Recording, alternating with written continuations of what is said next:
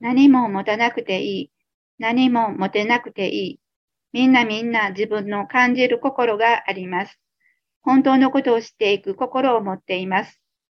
その心を見失ってしまって、自ら苦しみの底に落ちていったけれど、愛の心は自分たちの中に健在しています。そのことを伝えに来てくれました。愛に目覚めなさい。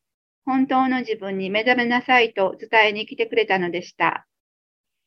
他力の渦の中、無知と欲とエゴで汚れ切った中から自分を解き放していくことは大変なことだけど、心に届き差し込んできた一筋の明かりを何としても大切にして大きなどこまでも広がっていく明るく暖かい中へ自分をいざなっていきましょう。何も持たなくても何も持てなくても母に抱かれていた安らぎの時を心は知っています。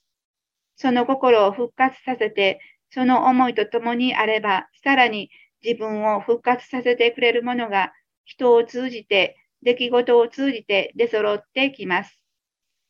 肉というものを正しく使って、自分復活の喜びの道を歩いていきましょう。